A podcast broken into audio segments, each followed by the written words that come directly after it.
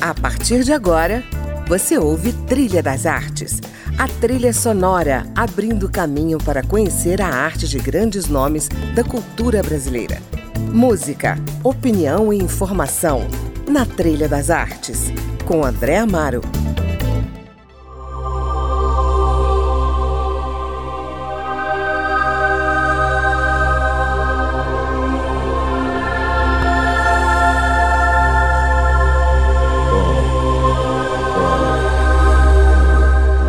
Está começando mais um Trilha das Artes e hoje eu volto a receber a artista visual Suyan de Matos, idealizadora e autora do livro A Nave, Espaço dos Insistencialistas, um verdadeiro compêndio fotográfico de uma geração de artistas que ocupou de 1975 a 1986 os emblemáticos Teatro Galpão, Teatro Galpãozinho e o Centro de Criatividade, que vieram a se tornar, anos mais tarde, o Espaço Cultural Renato Russo, na 508 Sul, em Brasília.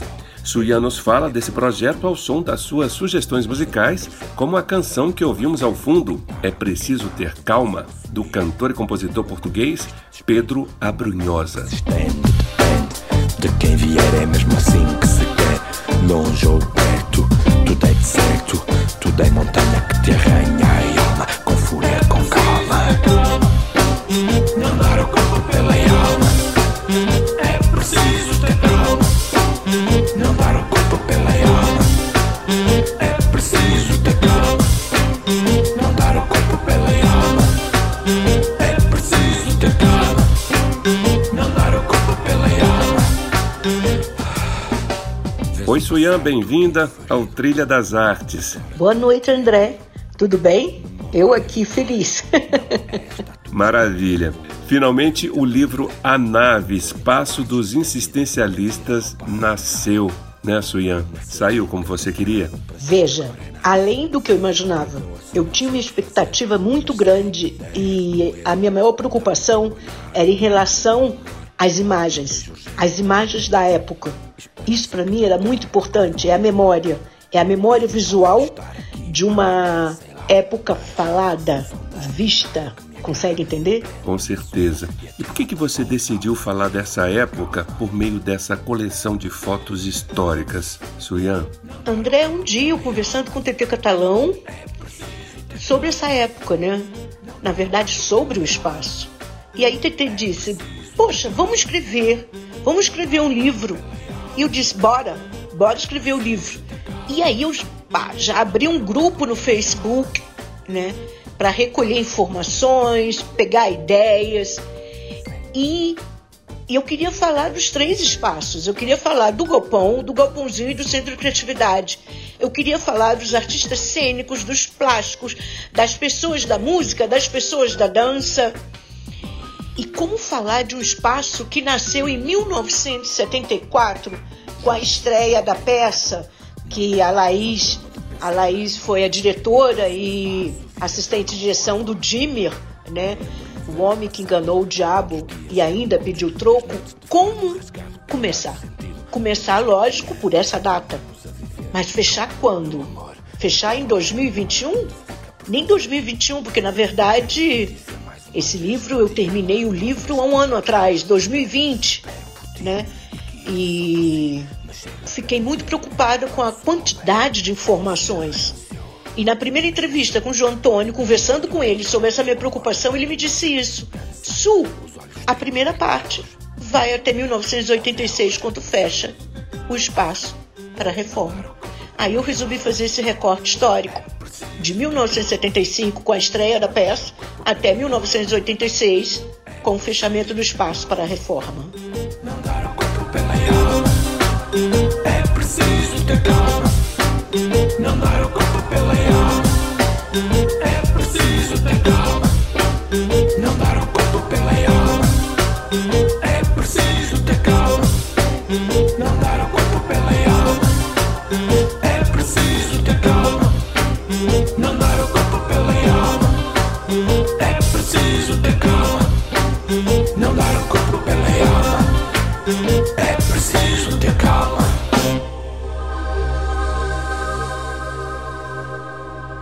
Ouvimos aí É Preciso Ter Calma, com Pedro Abrunhosa, sugestão da minha convidada de hoje, artista visual Suyan de Matos. Pós-doutorada em Artes pela Universidade de Buenos Aires e doutora em História da Arte pela Universidade Nacional Autônoma do México, com diversas exposições e residências realizadas no Brasil e no mundo. Suyan, depois de percorrer 11 anos de história do Teatro Galpão, qual é o evento que você considera mais marcante ou historicamente importante nesse período? André, essa pergunta é muito difícil. Primeiro que, para mim, quando eu penso no meu livro, eu imediatamente penso no Batata. Eu não conhecia o Aloysio Batata. Eu ouvi muito falar do Batata, principalmente via Vitinho, o Vito Max. O Vitinho era muito amigo meu. Então, todas as questões, todas as, as peças, as coisas que aconteceram no galpão antes de eu me tornar público desse espaço, eu ouvi via Vitor Max. E quando eu fui estudar, né, a contracultura, fui fazer entrevistas, fui inclusive também estudar via a bibliografia que eu corria atrás, eu fico sabendo que o Batata tinha essa frase, que os artistas eles eram, devem ser insistencialistas.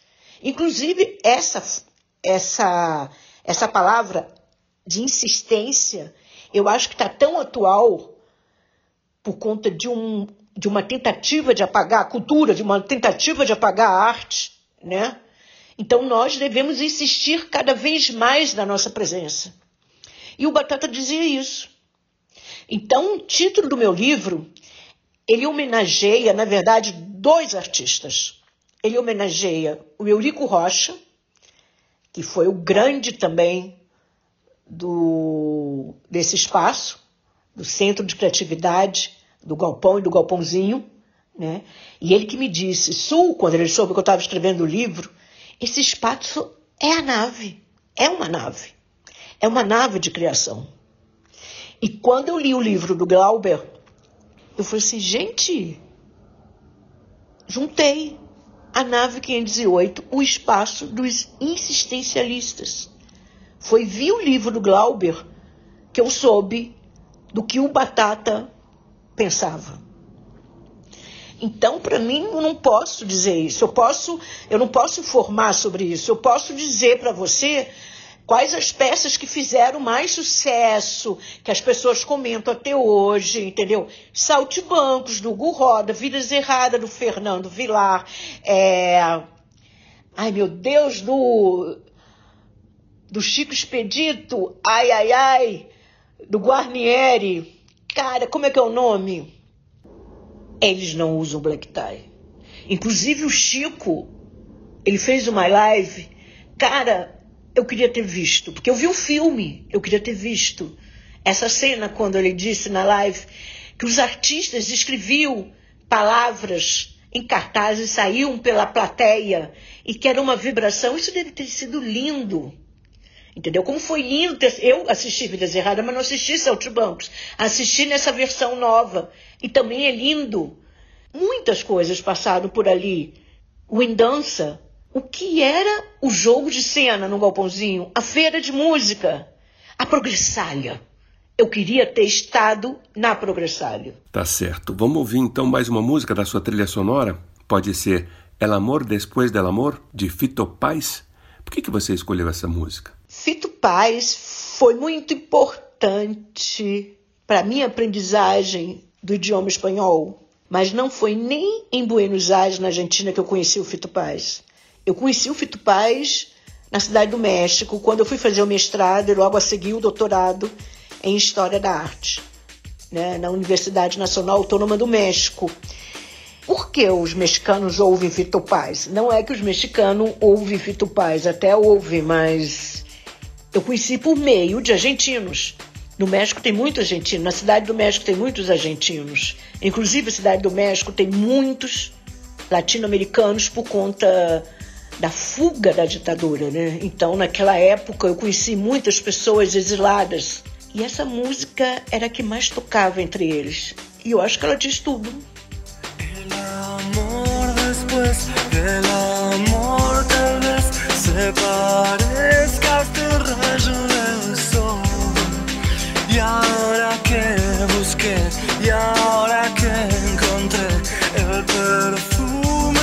lleva el dolor. de la sal.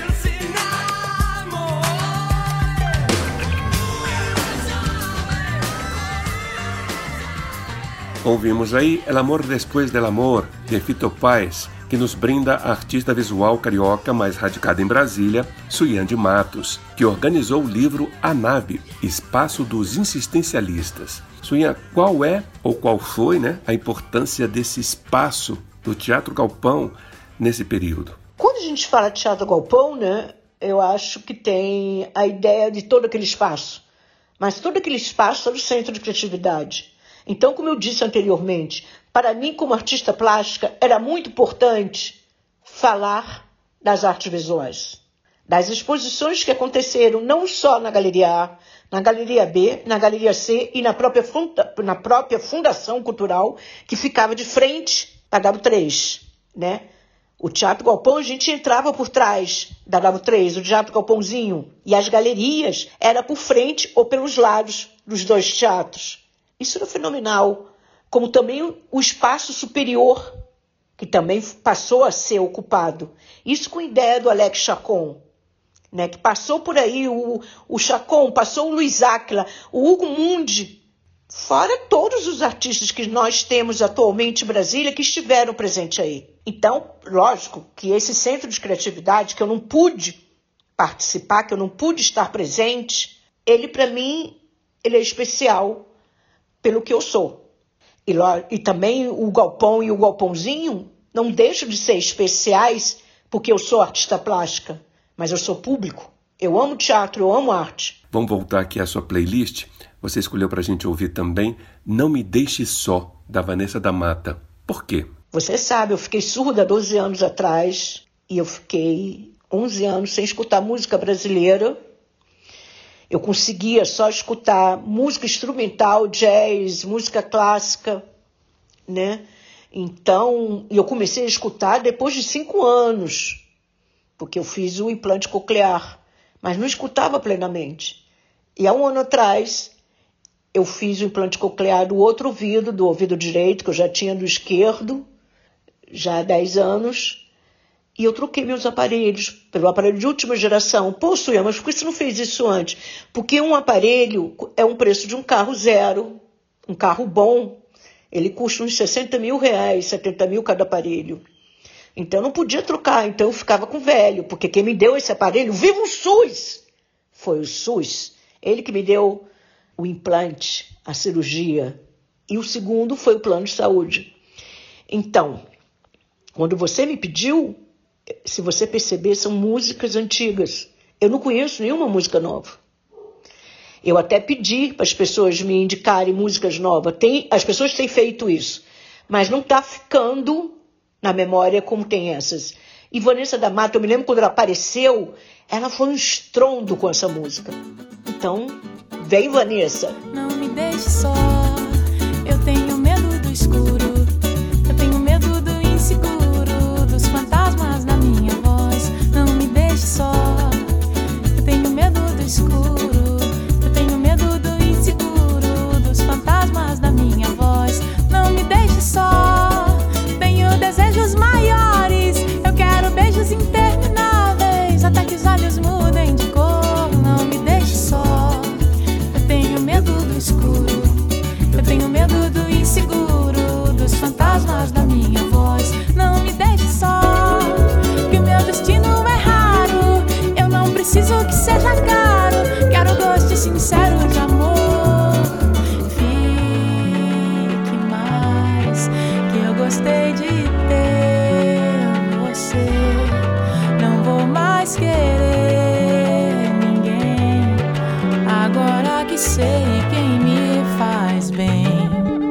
Não me deixe só, que eu saio na capoeira. Sou perigosa, sou macumbeira.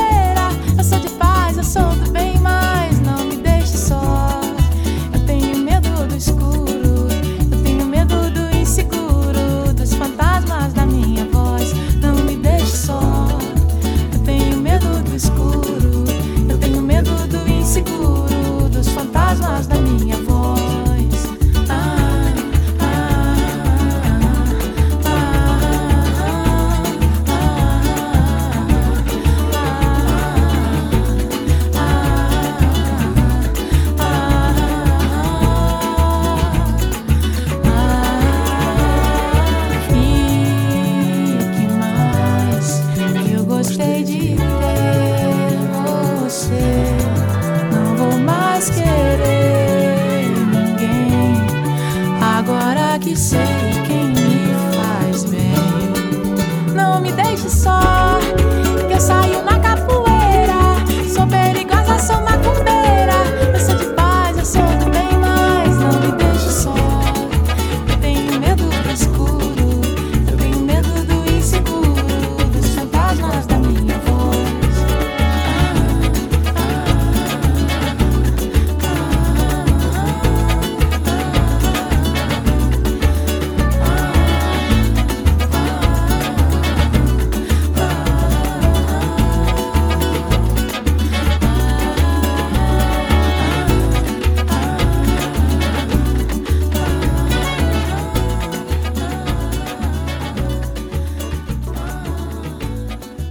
Essa foi Vanessa da Mata, Não Me Deixe Só, sugestão de Suyan de Matos, com quem eu converso hoje aqui no Trilha das Artes. Suyan, onde é que você estava nesse período retratado no livro, de 1975 a 1986? André, nesse tempo, eu era uma guria. Eu tinha uns 11 anos, de 11 o quê? 11 a 20 anos, 21 anos, né? Então eu não, eu não participei do Centro de Criatividade como, como aluna. Eu não tive no Centro de Criatividade. Eu só fui saber depois quando ele fechou, né? Eu estava, inclusive, perto. Eu fazia escolinha de arte da Aliança Francesa. Estava ali perto. Mas, enfim, eu morava longe. Então, minha mãe me pegava, meu pai, e a gente voltava para casa, né? E a gente não passava pelaquela, pelaquela parte, né? A gente chegou mais ou menos, a gente chegou em 1972. Estava abrindo, né, o espaço. Então, não frequentei. O que eu frequentei, frequentei muito, foi o Galpãozinho. O Galpão eu vi, o Asdrubo não trouxe trombone, eu vi Vidas Erradas. Mas Galpãozinho, eu não perdia um jogo de cena do Léo Neiva e do Tênis Sotone. Eu não perdia aqueles dois bonitos de jeito algum. Feira de música, de vez em quando eu entrava, assistia e saía. Mas é, jogo de cena do Léo Neiva, não perdia. Não perdia jamais. Era muito, muito divertido. Eu ficava esperando segunda-feira chegar. E além de tudo, depois de jogo de cena, a gente ia pro Beirute, né? O Beirute é o jardim do Galpão, Galpãozinho e o Centro de Criatividade. Pois é, muita gente que passou pelo galpão continua em plena atividade hoje, né? Como é que você vê o cenário teatral artístico em Brasília? O cenário artístico, se nós formos falar de espaço, eu vejo ele pobre. Porque a gente tem um governo, desculpa se eu vou falar isso, um governo que não quer a cultura em cena. Então ele deixa durante anos o Teatro Nacional fechado. Várias, vários espaços particulares fecharam. Eu fiz um, um levantamento de todos os espaços de teatro de arte em Brasília. André, muitos fecharam. É de uma tristeza, entendeu? Porque o povo precisa de arte. Eu, pelo menos, eu preciso. Eu preciso de teatro. Eu preciso de galerias de exposições. E agora, durante essa pandemia, piorou muito mais. A gente está com, a, com o espaço da 508, com o novo nome, Renato Russo. Ela está fechada. Esse espaço está fechado por conta da pandemia. Eu queria ter feito o lançamento lá. A gente está tá até hoje esperando a resposta. Nunca nos deram uma resposta porque seria muito emblemático o lançamento.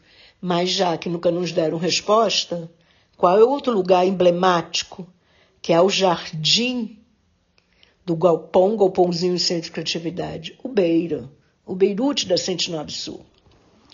Então, eu estou num momento de tristeza com o cenário artístico. Mas, em relação ao teatro, nós das artes plásticas nós estamos nos virando muito. A gente está abrindo sempre lugares. E alguém deve ter dito isso. A gente não precisa de lugar para fazer arte. É só ter uma rua.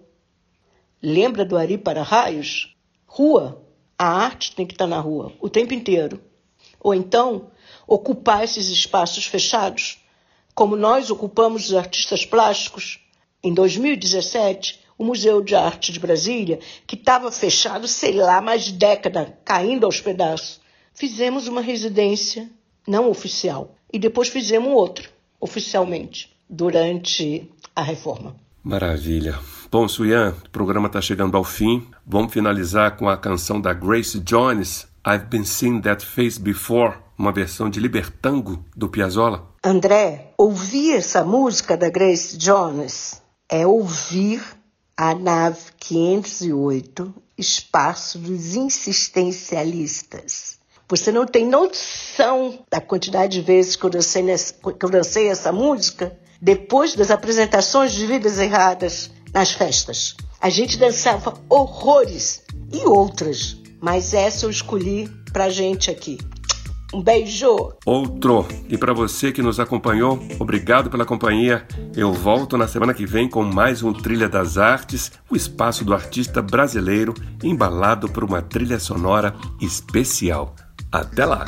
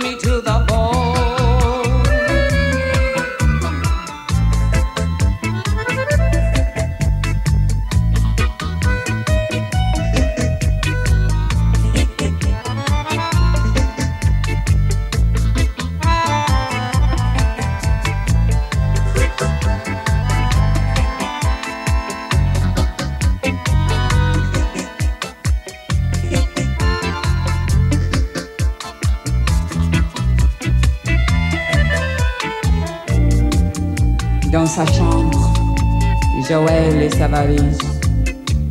On regarde sur ses fringues, sur les murs de photos, sans regret, sans mélo.